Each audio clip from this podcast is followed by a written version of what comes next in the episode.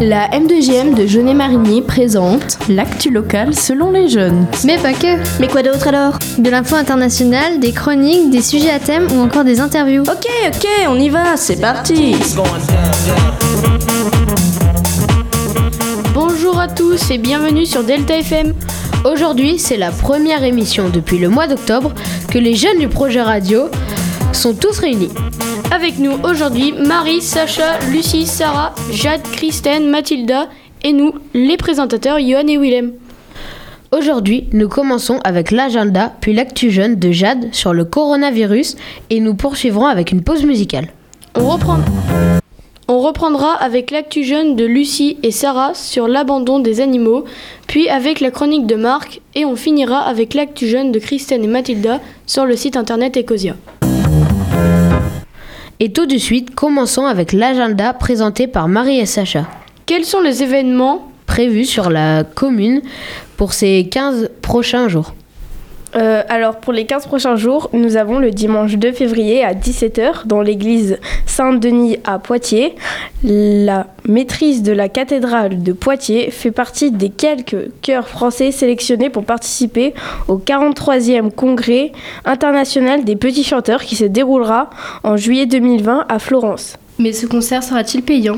Non, il est gratuit et la participation est libre. Et la même date, une course nature de 8 ou 18 km. Les, inscriptions se font en ligne. Elos.fr par courrier euh, Magali Chemina 773 chemin des Meuniers 86 130 DC. Il faudra être sur place entre 8h et 9h. Les tarifs sont pour 8 km 7 euros et pour 18 km 8 euros. Retrait des dossards sur place le samedi 1er février de 15h à 17h et le dimanche 2 février de 8h à 9h30. Et le lendemain, qu'a-t-on de beau à faire? Eh bien, nous pouvons du 3 au 6 février aller assister à une ou plusieurs séances de gym tendance, gym équilibre et gym pilates. Les cours sont gratuits et ouverts à tous. Pour plus d'informations sur les horaires et les cours, euh, allez sur l'adresse internet http gym.jauneclan.free.fr.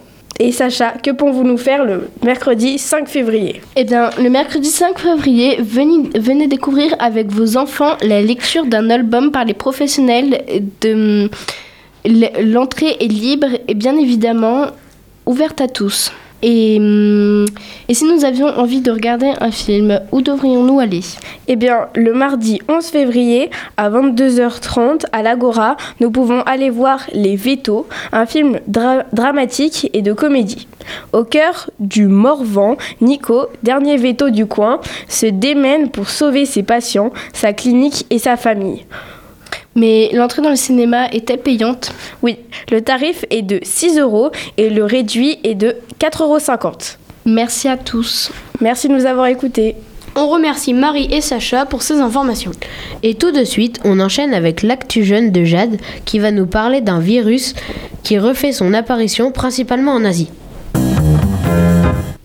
Bonjour à tous, alors aujourd'hui je vais vous parler du coronavirus et toutes les informations sont tirées de l'actu des journaux des femmes. Alors le coronavirus, qu'est-ce que c'est? C'est un mystérieux virus chinois apparu dans le mois de décembre 2019 à Wuhan, près de Pékin et de Hubei. On dresse le bilan.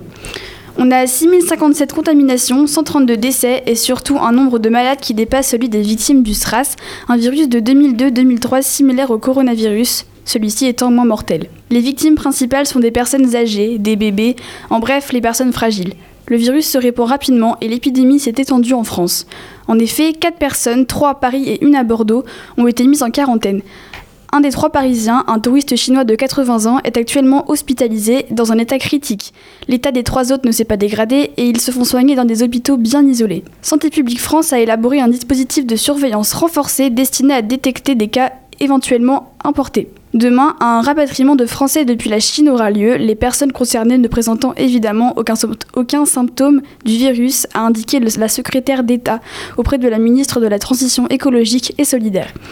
Depuis le début, le gouvernement chinois est resté ouvert, faisant preuve de transparence et de responsabilité par rapport à ce problème. Il y a aussi l'Organisation mondiale- de la santé qui estime que la menace à l'international est désormais élevée et non plus modérée.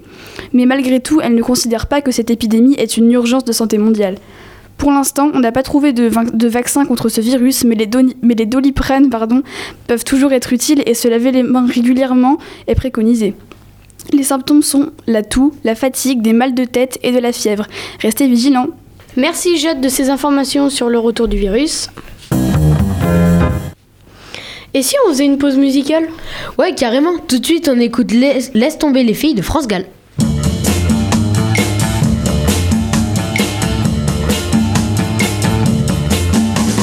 Laisse tomber les filles, laisse tomber les filles, un jour c'est toi qu'on laissera.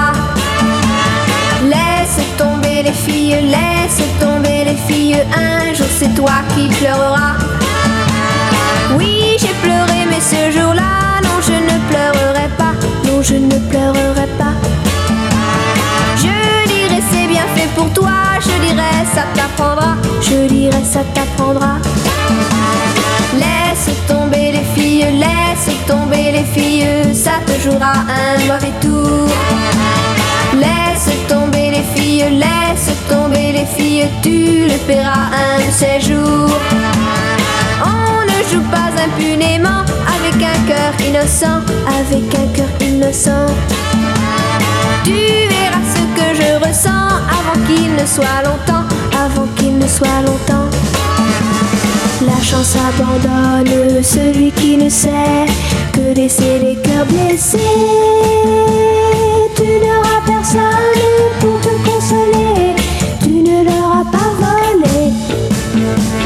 Laisse tomber les filles, laisse tomber les filles, un jour c'est toi qu'on laissera.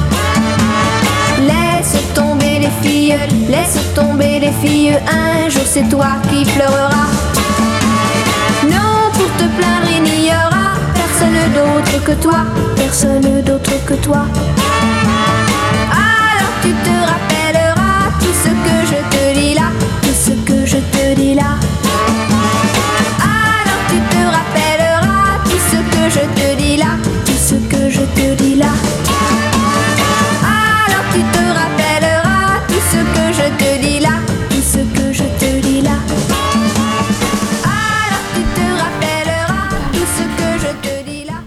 C'était Laisse tomber les filles de France Gall. Et c'est parti pour l'actu jeune de Lucie et Sarah sur l'abandon des animaux. Aujourd'hui, on va vous parler d'une cause qui nous tient à cœur. En effet, il nous semble important de sensibiliser les auditeurs. Selon le site de la SPA, chaque année des milliers d'animaux sont abandonnés en France. Cependant, les gens préfèrent encore adopter des animaux dès la naissance, alors qu'il serait préférable de sauver la vie d'un chien d'achat, de leur laisser la chance de vivre une vie heureuse. Les causes de l'abandon sont multiples. Déménagement, séparation, raisons financières. Notamment l'été où les départs en vacances sont une cause récurrente. Il compte près de 40 000 chiens et chats sur la route des vacances. Pourtant, des solutions existent pour ce problème de vacances. Ah bon, lesquels Comme des chenilles, confier son compagnon à un proche, ou encore faire appel à quelqu'un pour une garde à domicile. En France, 63 refuges et maisons SPA recueillent chaque jour des animaux. Par la suite, ils sont pris en charge. Ils sont ensuite identifiés, stérilisés, vaccinés, soignés, éduqués et sociabilisés avant d'être proposés à l'adoption. Certains propriétaires se retrouvent contraints d'abandonner leurs animaux pour diverses raisons. Cependant, il est impératif de ne pas le laisser sur le bord de la route, mais dans un refuge qui veillera sur l'animal jusqu'à ce qu'il retrouve une famille. Il est important d'informer l'équipe du refuge de son passé, de son comportement et la raison de son abandon pour faciliter son adoption. Nous vous rappelons que l'abandon sur la voie publique ou dans la nature est classé comme un acte de cruauté et est puni de 30 000 euros d'amende et de deux ans de prison. Pour finir cette chronique, nous vous sollicitons à faire un tour au refuge le plus proche de chez vous pour sauver la vie d'un animal qui demande qu'une chose, de l'amour. Merci Lucie et Sarah de nous avoir partagé ces informations sur les conditions actuelles des abandons animaliers et de nous avoir sensibilisés sur les moyens disponibles pour y Et sans plus attendre, nous passons à la chronique de Marc présentée par Jade. Bonjour. Après les châteaux de Marigny-Brisé, aujourd'hui il nous semble que vous allez nous parler des moulins de Jaune-Éclan. Effectivement, à Jaune-Éclan, il y a des moulins connus et d'autres moulins très méconnus, voire totalement ignorés. Par où commençons-nous? Nous allons commencer par les plus connus, ceux que l'on nomme les moulins de clan. Mais pour bien comprendre l'histoire, retournons au XVIIIe siècle, plus exactement en 1830, année où Nicolas Sincère Pichot, date de naissance 1795-1878, acheta une importante parcelle de terrain située dans le hameau de Clan, qui était alors traversé par la voie royale ou le grand chemin qui reliait Paris à Bordeaux. À cette époque, sur cette parcelle se trouvait un vieux barrage d'origine romaine et de 800 mètres de long. Cet ouvrage, après l'implantation du futuroscope, a aujourd'hui disparu. Donc Nicolas Sincère-Pichot est le fondateur des moulins de Clan. Oui, mais je voudrais faire une petite rectification. J'ai parlé du XVIIIe siècle, alors qu'en 1830, nous n'étions pas au XVIIIe siècle. Nous étions au XIXe siècle. Oui, alors tu parlais de Nicolas Sincère-Pichot, le fondateur des moulins de Clan. Exactement. Avec sa famille, il demeurait dans une maison sur la rive gauche du Clin. Cette maison, on l'appelait la maison de la Tourelle, en raison de son puits en forme de clocher à pan coupé. Cette demeure est encore visible aujourd'hui. Elle se trouve à droite, avant le pont de ligne de chemin de fer menant au chemin des abordages. Monsieur Pichot fit construire un barrage et établit une chute d'eau de 2 mètres de hauteur. Ensuite, il fit ajouter une scierie, une seconde maison d'habitation, une série d'écuries, un moulin à huile muni d'un système très, très astucieux, système sorti de l'imagination de Nicolas Sincère. Il nous semble qu'il ne s'arrêtera pas en si bon chemin. Effectivement, il ne s'est pas arrêté en si bon chemin. Le propriétaire de lieu, donc Nicolas Sincère, fit aménager un moulin à grains avec deux paires de meules, un autre corps de bâtiment, une porcherie surmontée d'un pigeonnier et bien d'autres choses, notamment un lavoir, car il ne supportait pas de voir les épouses, voire les filles de ses employés, qu'elles ne puissent pas disposer d'un endroit proche de leur habitation pour laver leur linge. Ceci pour les éviter, leur éviter, pardon, de parcourir une longue distance pour se rendre sur les bords du Clin. Cet ensemble de constructions fut alors nommé les Moulins de Clan. Monsieur Pichot devait être un homme qui avait une vision du futur? Eh oui, c'était quelqu'un qui avait une vue à long terme. La preuve en est qu'entre 1848 et 1850, pendant la Seconde République, le progrès amena à la construction d'une ligne de chemin de fer qui reliait Tours à Bordeaux. Nicolas Sincère voulant apporter sa participation, accepta très généreusement, sans contrepartie, le passage de la ligne qui coupait sa, propriété sur plus de 120 mètres. La chronique familiale dit qu'il n'eut même pas un billet gratuit pour aller à Paris, bien que sa fille Aline y résidait et que son fils Octave étudiait la peinture et la sculpture à l'Académie royale des beaux-arts. À la même période, Nicolas Sincère fit construire une maison d'habitation et un moulin de commerce sur cinq étages à quatre paires de meules, ce qui était fort important pour cette époque. L'ensemble à nord, nommé les Moulins de Clan, fut inauguré en 1852, le même jour que celle de la gare de Poitiers. Toutes ces installations sur le Clin et alimentées par le bief en amont du barrage étaient actionnées par quatre roues hydrauliques. On nous a parlé d'incendie. Qu'en est-il? Oui, après un premier incendie dans le milieu des années 10, mais ça nous verrons un peu plus tard. Au décès de Nicolas Sincère, c'est son fils Octave Florentin, artiste peintre, qui, était, qui continua à gérer les usines de Clan. À son décès en 1907, c'est Augustine, son épouse, qui devait prendre la direction des moulins. Mais les femmes n'ayant pas encore acquis de droits juridiques, la famille décida que son fils cadet, Jean Germain, devrait quitter ses études alors qu'il était brillant et qu'il était destiné à préparer Polytechnique. Il devait quitter ses études pour devenir le gérant des usines de Clan. En 1913, la succession de Nicolas Sincère fut enfin liquidée. Pour diverses raisons familiales, il ne resta que Jean Germain, la mère restante usufruitière. Que se passait-il au moulin de Clan pendant les, pendant les seconds conflits mondiaux? Alors pendant le second conflit mondial, en 1939, les moulins de Clan vécurent en autarcie, presque totale pendant les cinq années du conflit. La direction ne voulait en aucun cas que les ouvriers et leurs familles subissent le rationnement. Farine, pain, viande, tout était fourni par les employeurs. Dès 1944, Il apparut que dans cette, euh, il apparut que le débit de la rivière du Clin diminuait chaque année en raison des adductions d'eau de la ville de Poitiers et des communes environnantes. Les moulins de clan décidèrent de ne plus utiliser que trois pistes d'eau et, de compléter l'alimentation par un groupe électrogène.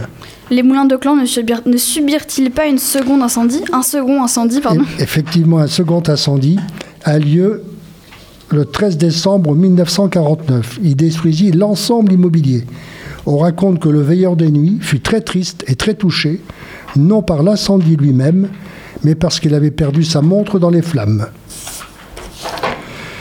Pour les propriétaires du moulin de clan, ce fut un anéantissement total de 30 années de travail.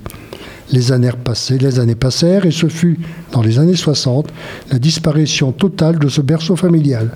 On imagine aisément la grande déception de ce drame ait pu occasionner. Pour conclure, pouvez- pouvez-vous pouvez-vous nous parler d'un autre moulin, le moulin Chaperon? Où se situe-t-il? Alors le moulin Chaperon, ce moulin qui n'en est plus un, se situait à la sortie du village de Chincé en direction de Vendôme du Poitou. C'était une des limites de la commune de, de l'actuelle commune Jaunet-Marigny. Alors, me direz-vous comment ce nom est-il arrivé? Vers 1480, Marguerite de Vieux, qui était alors la fille de Gaspard de Vieux, le seigneur de Montfaucon, Montfaucon étant sur Marigny-Brisé, épousa un dénommé Jean Chaperon. Elle devient donc Madame Chaperon. Ils eurent trois enfants, dont une fille Sibylle, qui épousa dans un premier temps Charles de Brisé, seigneur du château de Chincé, de Bras et du Rivaux. Le Rivaux Oui, le Rivaux. Au début des années 1400, il existait un château dans dit le château du Rivaux. On l'appelait plus vulgairement l'Oustel du Valais du Rivaux. Il se situait à Jaunet-Clan, à l'angle de la Grand-Rue et de la rue de l'Ormeau. Mais revenons au moulin Chaperon. Alors je disais que l'épouse de l'époux de Sibylle Sapron avait épousé le sieur Charles de Brisé, qui entre autres possédait un moulin situé à Chincé, donc sur ses terres. Et l'on pense que ce moulin fut nommé par Charles de Brisé, Moulin Chaperon, en hommage à son épouse Sibylle Chaperon. Mais le nom Chaperon a-t-il une signification? Un chaperon, c'est une sorte de cape ou de capuchon à l'ensemble, à l'usage des gens de qualité au Moyen Âge. C'était aussi un petit chapeau de fer et d'étoffe. On retrouvait ce chaperon sur les armoiries de la famille Chaperon. Je vous remercie. Merci Marc de nous avoir partagé tant de savoir et merci Jade d'avoir présenté la chronique. Nous allons passer à la dernière actu jeune présentée par Kristen et Mathilda. Aujourd'hui, nous allons vous présenter un moteur de recherche écologique du nom d'Ecosia. Mais qu'est-ce que c'est exactement Ecosia, Christine Eh bien, en fait, à chaque recherche, le site récolte de l'argent pour planter des arbres dans le monde entier. Mais dans quel pays? Il y en a 16 en tout, comme le Brésil, Haïti, à Madagascar, etc. L'entreprise a choisi de se concentrer sur les zones critiques de, biodiversité comme des espèces menacées qui abritent énormément d'espèces végétales. Comment a été fondée Ecosia? Eh bien, elle a fêté sa première décennie en fin 2019 et Ecosia a été fondée en Allemagne par Christian Kroll, alors âgé de 25 ans, qui décide de fonder un moteur de recherche écologique. Alors au début, il avait déjà tenté euh, de lancer un moteur de recherche, mais euh, ça avait échoué. Du coup, il imagine euh, un, un autre moteur de recherche qui soit bénéfique pour planter des arbres. Dans ce rapport d'activité, Ecosia déclare avoir enregistré 2,07 millions d'euros de revenus, dont 945 000 sont reversés pour la plantation d'arbres, soit la moitié. L'autre moitié est versée aux charges d'exploitation, salaire, bureau, serveur, mais aussi dans les pubs pour faire connaître Ecosia et ainsi réaliser des, des investissements environnementaux importants et pour financer les arbres. Eh bien, 45 euh, requêtes sont nécessaires pour financer la plantation d'un arbre, sachant qu'en moyenne, une requête vaut 50 centimes. Ecosia se base entièrement sur Bing, le moteur de recherche de Microsoft. Les résultats sont quasiment identiques, même s'il y a parfois quelques différences. Et hum, depuis la création d'Ecosia, l'entreprise revendique plus de 80 millions d'arbres plantés. Aujourd'hui, il y a 15 millions d'utilisateurs d'actifs par mois, dont 3 millions en France où Ecosia est le plus populaire. Merci de votre attention et n'oubliez pas Ecosia pour préserver la planète. Et on vous dit bye bye. Nous remercions Mathilda et Christine pour ces infos sur Ecosia. Nous remercions Sacha, Marie, Sarah, Jade, Lucie, Christine, Mathilda et Johan et moi, les présentateurs. Et on vous dit à dans deux semaines